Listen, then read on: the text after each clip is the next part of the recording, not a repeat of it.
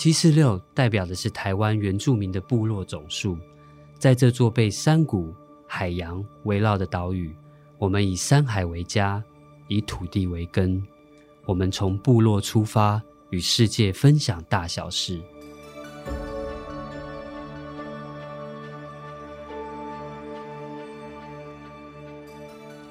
在这里，我们和来自不同领域的朋友，从社会到人文，从医生到主厨，与这些踏上不同道路的族人们，一起分享自我人生所学的故事。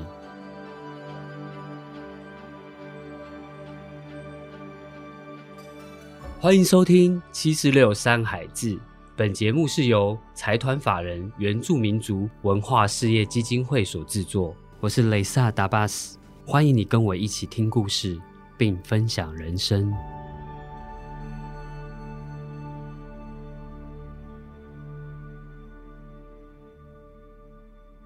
喜爱原住民文化艺术的朋友，一定对普利马艺术节不陌生。它是台湾第一个以原住民主体的艺术节，其中的艺术范畴非常的广：绘画、雕塑、舞蹈、影像、唱歌、表演艺术。甚至连表演跟展出的地点都是遍布全台各地，不论你在哪里，随时都能欣赏原住民的艺术与美。今天我们邀请到普利马的艺术节的幕后推手，也就是主理人曾琼慧。嗨，Hello，大家好。普利马艺术节啊，刚落幕，接着艺术奖在十一月二十六号颁奖。我看这次的艺术节展览在屏东、台东、花莲等遍布到全台，我觉得很棒哎。嗯，我们这次的艺术节跟艺术奖，呃，我先说一下，就是通常我们呃会将艺术奖的得奖的在作品呈现在艺术节里面。嗯，然后呢，但是我们在前年就决定把这两个两个系统脱钩开来，对，因为。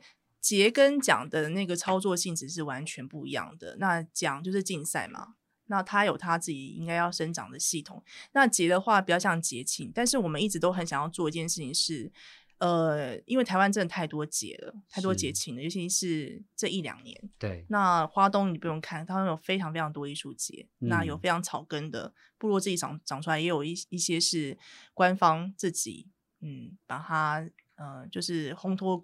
文化跟观光结合下的一些艺术节庆，所以我们就想说，那艺术节回到一个平台操作，应该是扶植年轻世代变成一个策展计划，长在部落当中去观看他的那个呃艺术的那个操作模式，所以才会甄选出六个策展策展计划。是那这六个计划其实都非常呃，就是年轻。对，就是这次好像邀请六位青年策展人，对青年策展人，组成策展团嘛，对，然后最后才在今年的七月到八月，在我跟其中一位策展人东东侯文，然后在空总，嗯，这样子，对这样的一个台北的空间，曾经成就一个成果展这样子。但你自己本身就是很爱艺术，对我就是我的 IG 的座右铭就是热爱艺术也痛恨艺术啊。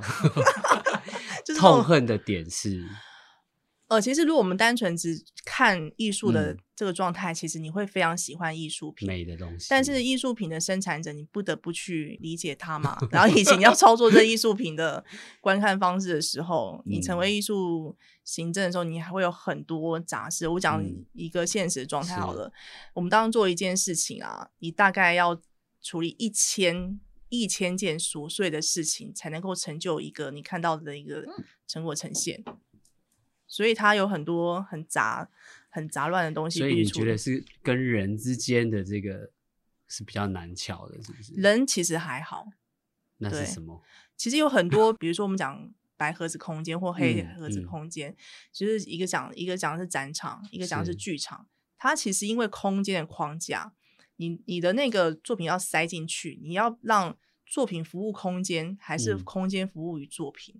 然后这还不不打紧，就是人进去之后，你怎么去做人的调配？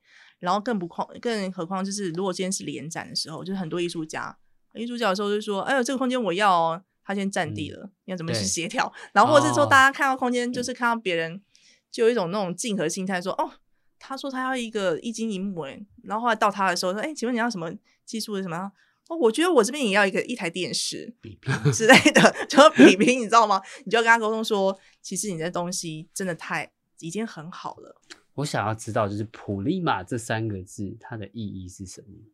嗯，它音节是三个字嘛，它其实是两个字根，就是一个是 P U 普，然后 Lima 是手的意思。哦哦，那 Lima 是哪一族的语言？它是台湾台湾族的语言。那 Lima 其实它是南岛语系共同语言，就是手啊跟数字五的意思。像阿美族其实也有 Lima，就是五的意思。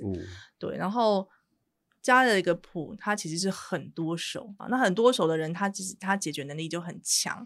也就是你脑袋也很厉害，因为手脑要并用嘛。他意思是这样子。但是后来我们在问那个普利马世家那个萨古鲁，那萨古鲁对萨古鲁他，我再再补充一下，萨古鲁老师他他明年要去卡塞德国卡塞文件展，他是被受邀，被印尼的那个策展人受邀。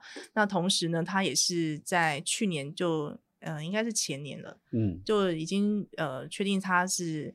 呃，这次威尼斯双年展的台湾馆的艺术家，所以他他在整个原住民当代艺术界，他是一个很重要的一个风格领导者。对，那呃，他曾经说过普利马这件事情，他其实普利马这个这个字，它衍生意义，它其实还有一件事情是，它是与时俱进的。嗯，所以你觉得我们的原住民的创作要与时俱进？的这样子不断的前进。呃，我们我们先不管原住民艺术这样，我们回到艺术创作这两个字，就是真正的艺术创作，我们必须谈到一件事情，就是呃纯粹这两个字。我讲一个比较具有呃历史点的一件事情，好了，就是说我们在二十年前啊。呃，有一个地方叫做金樽海岸，在都兰金樽，然后那片台东台东那边金樽，然后那片沙滩上面呢，曾经在那一年的三月开始，为期三个月，有一群神经病。一群艺术家 不包含，但是我太年纪开很小，一群天生浪漫的艺术家。我们前面艺术家们在那边为期三个月，没有水，没有电，然后只有自己跟天地、天地对话的一个空间，就在那边创作了。做了什么？做了一件事情，就是他就是纯粹创作。我就说纯粹是这样子，就是以前我们过去的艺术创作的生产，其实都是为了贵族服务，或是为了。我说的文化文化文化集体性服务嘛，你看我们的那个，你你做收获机就知道，我们我们唱歌或是舞蹈，其实都是围着圈，对，然后那个围着圈，那个其实是大我的一个心神，它其实是每个人的脸是对内的，它没有对外，是。那个状态，其实是你没有自己的，你是集体性。你的文化是集体性，你不会有个人。可是西方的艺术其实创作本质是来自自己，我是谁？嗯，我为什么要做这个创作？创作本质是在于我的这个自我意识。所以为什么艺术家这么这么的被人推崇？是因为他创作每一件东西都不会是世界上有第二件的，他是独一无二，因为是产自你在你的内内在。我要说的这件事情，是那那个二十年前他们做的一件事情叫做呃意识部落，然后呢，那个纯粹感其实是第一次。原住民当代艺术家跟过去的历史经验决裂的意思是说，我刚才讲的说，很多我们的艺术的产生，呃，创作产生产生啊，是跟跟要服务部落、服务贵族这件事情走的。那但是有一个文化文化体制下的一个产物，但是第一次艺术家可以用回到自己的需求本，他服务于自己，他想要做自己心中想做的创作，那个纯粹感。来自于那个时候，所以那个是一个非常非常重要的一个点。那也因为这样点，然后去延伸很多很多后来一些新的创作，那个是很重要的点。我很好奇，你为什么会想要创办这艺术节？呃，刚开始其实是艺术奖，那为什么会办这个普利马艺术奖或艺术节呢？其实是因为。我当时写了一呃一个论文，就是研究原住民当代艺术的发展。然后呢，那篇那个论文其实写的非常痛苦，我写了六年，就是把所有应该要学学呃学习的那个扣打都都用完了。那为什么会写这个呢？是因为我可能那时候真的太太感性，想说来写一下好，因为受到那个已经过世的一位前馆长。他当时在在规划那个南岛当代艺术这件事情，然后我觉得哇，原来原住民艺术是这么美啊！那时候我已经在文化馆工作了，对，对，那是我第一份原住民工作，然后我竟然做的是文化馆工作，然后那时候我一直觉得原住民艺术就这样子啊，什么的漂流木啊什么的之类的工艺啊手作啊，那有什么美感吗？然后每次要处理这件事情就没有别的东西嘛。可是那时候我去学校念书的时候，发现到说原来原住民艺术其实是有一个很重要的意义存在的，所以我才决定要写这件事情。然后写写了之后呢，发现到我真的是觉得我进入一个贼坑，因为嗯，哎呀，因为我老师真的很过分，因为他。他们当初就说太好了，终于有人上了贼船了，然后就就是说叫我一定要写百年啊，百年的那个发展，所以我就爬出这段。你说百年是一百年后的发展，是百年前的发展？从日剧时代开始写，那因为为什么会这样写？是因为原住民艺术的这个东西其实是从殖民现代性开始呈现的，日剧时代开始。嗯，对。那必须从这边爬出到近现代，才会让整个原住民的艺术脉络才会有一个比较完整呈现。然后，因为我我做完这个爬书之后，发现到一件事情是，哦，原来原住民艺术艺术其实是从日据时代开始殖民现代性，被因为被被一个殖民的现代性给侵入之后，他们才开始思考很多创作的本质。比如说，你看到的排湾族的。呃，比如说他们的那些比较平的那些雕塑，为什么变成立体的？你现在看起来感觉是传统，对不对？对，其实不是，那是一个被刺激后的一个现代的一个，本来是平面的嘛，嗯，然后变成是立体。日本人来之后，它就变成立体。对，那个其实是非常独立思考创作。那个前辈艺术家的这个创作其实是具有一个独立性质的，因为为什么独立性质？因为我们说过很多很多创作。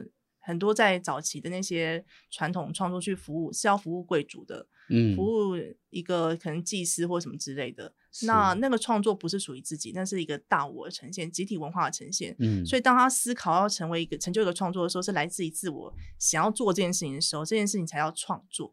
那这种东西其实是从日据时代开始的。我们讲我们讲那个是殖民现代性去影响 这些前辈们。做独立创作，成为艺术家这样的一个身份。嗯，那因为这样做的关系，然后我就觉得，哎，为什么没有一个平台可以让我知道原住民的艺术的风貌？所以我那时候也就已经在原文会工作了。嗯，那我就想说，应该要有一个有一个工具来理解这件事情。那竞赛就是一个方法。对。对，如果今天有一个方法是不用到竞赛的话，那我觉得我应该不用竞赛。嗯，但是没有办法，只有通过竞赛才能够集结大家去参赛嘛。因为我也不知道艺术家在哪里。是，所以那但办了艺术竞赛之后，就同时也办了艺术节。什么时候办了第一届？二零一二年。二零一二年，那时候论文还没写出来，然后你就办这么大胆。对，其实我很 害怕。那你办在哪里啊？我那时候 办在松烟。我那时候其实就是一其实想法很简单，是希望说那个可以汇聚。那时候汇聚好多不同艺术的形式，比如说有连文学也放进去了。嗯，那那个地方在松烟呈现将近十天的展期，是只希望只希望说大家可以看到原住民当代艺术的面貌有不同的形式。那你怎么收集这么多的人？呃，主要是因为自己邀请吗？对自己邀请，还有国外的艺术家。哇，对，很厉害，不容易。嗯，然后后来慢慢的去修正这件事情，就是因为好在我有很好的团队，我们有有呃几位后来加入在就是我们这个工作团队里面，然后让这个就是呃不管是竞营赛或是艺术节庆，在操作上面的模式会更更越来越专业。我跟你聊了这么久，刚刚才知道你是原住民，因为你完全不像原住民，然后又好白哦，可能是因为阿美族的关系吧。其实我比较像重谷那那个模板生出来的样子。嗯，对。然后你的名字叫 The The Os The Os，对，The Os，就是它的意思，它有意思吗？因为小时候啊，常常生病嘛，然后外婆就是帮我取了个比较像是。能够好好养养大的孩子，这种这种这种概念的一个名字，然后它其实是杂草，然后专门在长在那个田埂旁边的草，就是那种草的那个那个生长性质，就是说你拔了之后呢，它还是会不断的生长。哦，就让你就是不要生病，然后让你是一个非常有生命力的一个。小时候很讨厌这个名字，然后一到做艺术行政之后，发现到这个名字取得真好。怎么说？因为你做艺术行政要像草一样。对。你完全就是被摧残之后，你还活下来，这叫草。老无所不在。对，因为风一吹倒的，先倒的其实是大树，不是草。很适合你的名字。对，嗯，哎，那我想问啊，艺术节跟艺术奖的差异在哪里？艺术奖它奖跟节其实就是，其实这两个都是平台。那呃，奖它是透过竞赛的机制，然后产生出作品出来。然后节的部分，它比较像是平台，就是我们呃，我们邀请的这些艺术家，呃，比较是我们在过去主要还是在过去得奖的，或是我们因为我们还有另外一个工具是文文化艺术补助，就是透过补助案这些作品，他们来提案。那而且还有一个状态就是竞赛，它它不设定竞赛主题嘛，嗯，所以它是广邀很多的艺术艺术作品，但是艺术节是设议题的，它是主题的，每一个主题它其实就是诠释我们认为这个时代下必须面对的事情。比如说，我们有有一年谈到灵魂的所在，对。灵魂所在呢，其实有个含义叫做传统未来，未来传统这两个字。传统未来，未来传统。那为什么会讲那个灵魂的所在呢？其实讲到创作本质这件事情。然后我们觉得年轻世代，因为我们非常清楚，二零一五年的时候，其实就已经世代交替了。嗯，早期我们服务的对象就是比较中生代，经经历过原住民运动那群上一辈的资深者，我的前辈们。哎，你做这么多事情，有没有被这些前辈？知道有，我曾经跟他访问，就是我在写论文嘛，我就跟他说：“哎，老师讲讲讲，你觉得什么什么？你知道吗？”访问到最后他哭，哎，为什么？因为他们这群人就是他们这群人就很大的文化负担，觉得说你们这些年轻人世代完蛋了，我们主语要我们主语就就是灭亡了，然后没有人要怎么怎么懂我们什么之类的。然后那时候我也因为他的关系，这件这群前辈关系，害我也很担忧。然后我那时候想说，对啊，怎么办？怎么办？后来我我不是跟你讲说，我每天在处理艺术问题吗？后来到最后，我我看完这些年轻世代创作之后，我突然间觉得我释怀了，觉得我们应该更开放。因为我最近就是做了一个我们泰雅音乐节的海报，我就讲到就是它是南澳南澳这边的，那我用他们在背的那个背带的那个网子，然后我就把它披在头上，然后我就收到一些讯息，就跟我说：“请问披在头上的意思是什么？嗯，什么意思吗？”问号，然后我就。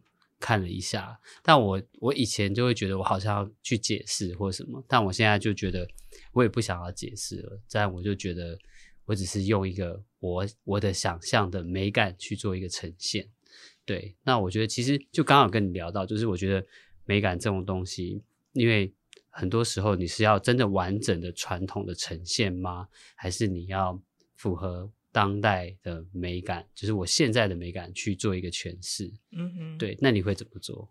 我觉得很认清自己要做的事情，就是说我刚才跟你讲过，就是说，因为我们其实没有文化记忆的工具嘛，所以我们在面对老一辈说的，不是说不尊重，就是在他跟你讲述的东西的时候，其实我们要装听哦 我们要假装在听，是不是？我们要理解这件事情，但是要反刍，跟反刍跟提炼，就是。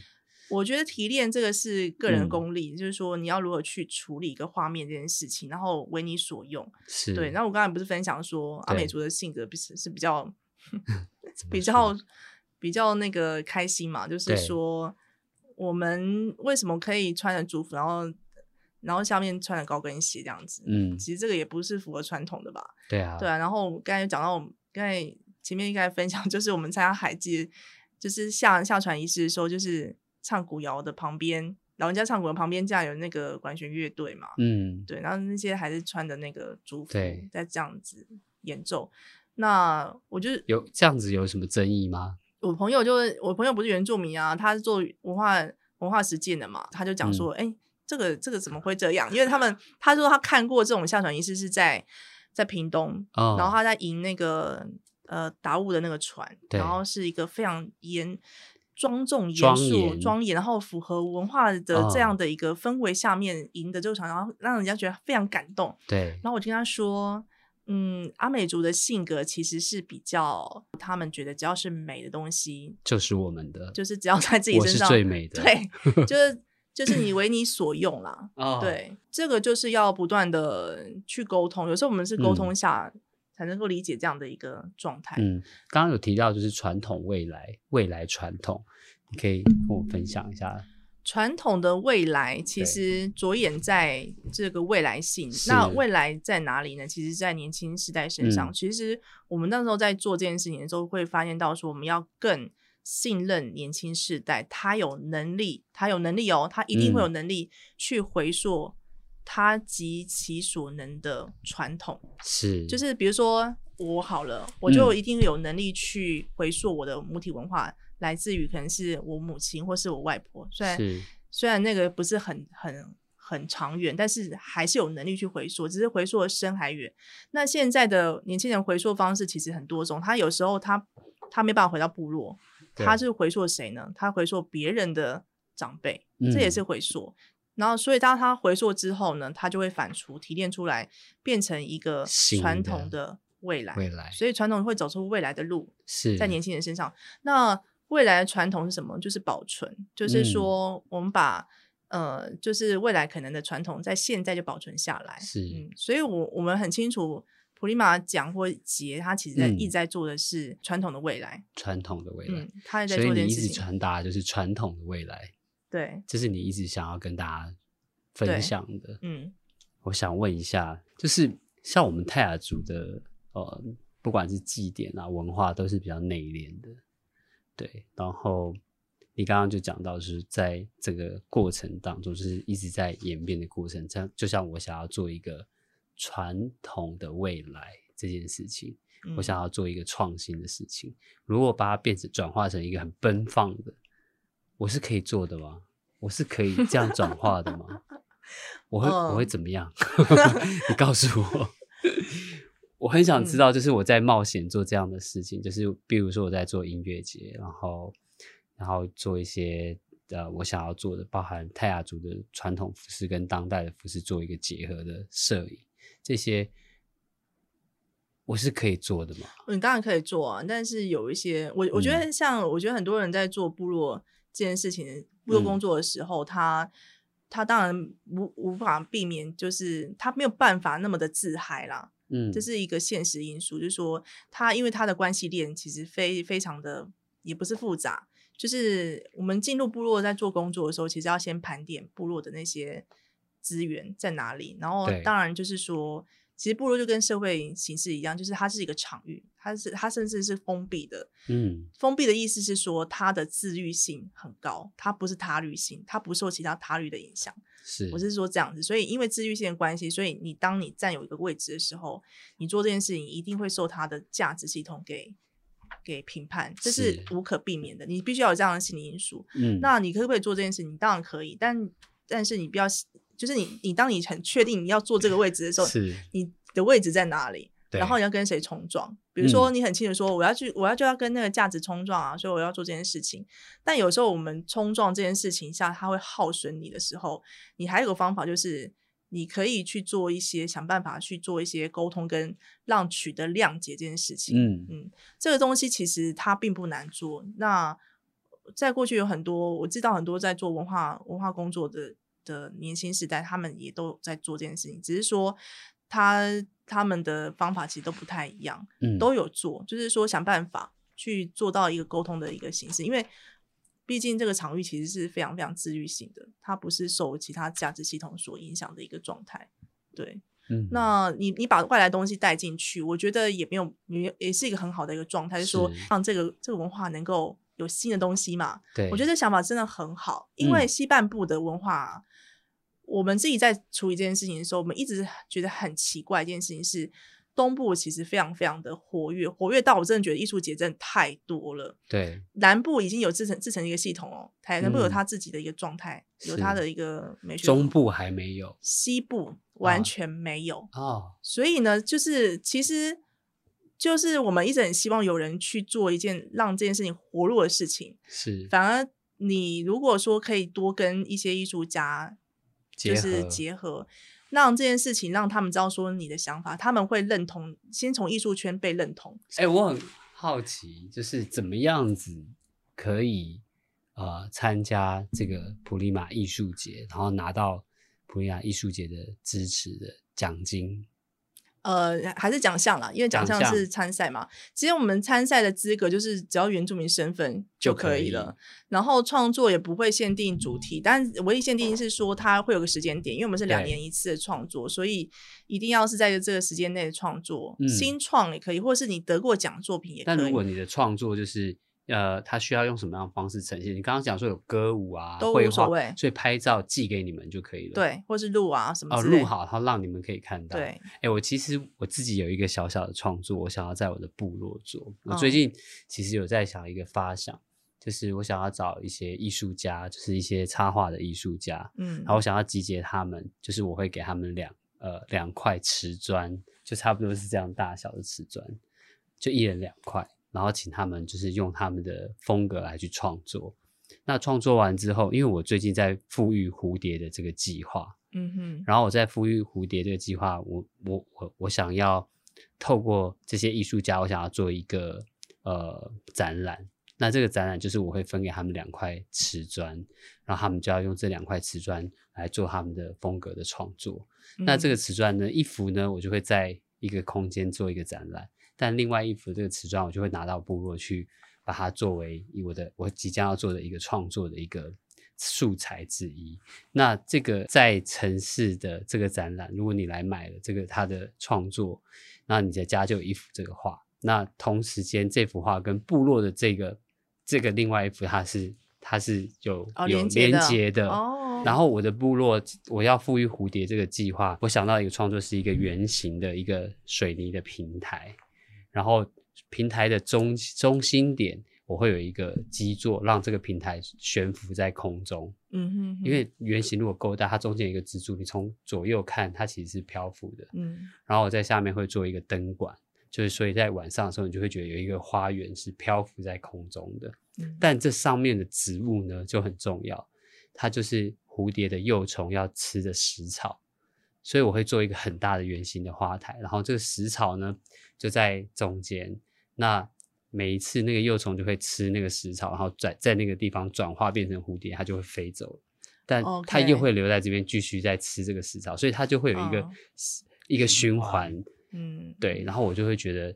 我一直很想要做这个作品。那你为什么想要做这作品？因为就是我在富裕蝴蝶嘛，然后我希望大家可以看到这个生态的一个循环。听起来是可以做的，因为我们我会得奖吗？我只想知道我会得奖。我必须说，创作这件事情是它是自由的。以创作来说，它一定一定是可行，它成立的，就是一定可以来来参赛，因为它不限任何的形式嘛。但回到创作的问题本身，就是它必须要回到你自己的状态，是你为什么要做这个作品？它跟你的生命有什么连接？因为创作的东西非常残酷，就是它回到你最真实一面。就是我一直认为最好的美，它不是第一个谈到美，它必须要谈的是真真实的东西，才最后才能导出善，最后还是美，因为真善美嘛。对，我不认为最形式最唯美的东西叫美，艺术美的东西它必须很残酷、很残忍，嗯，必须要。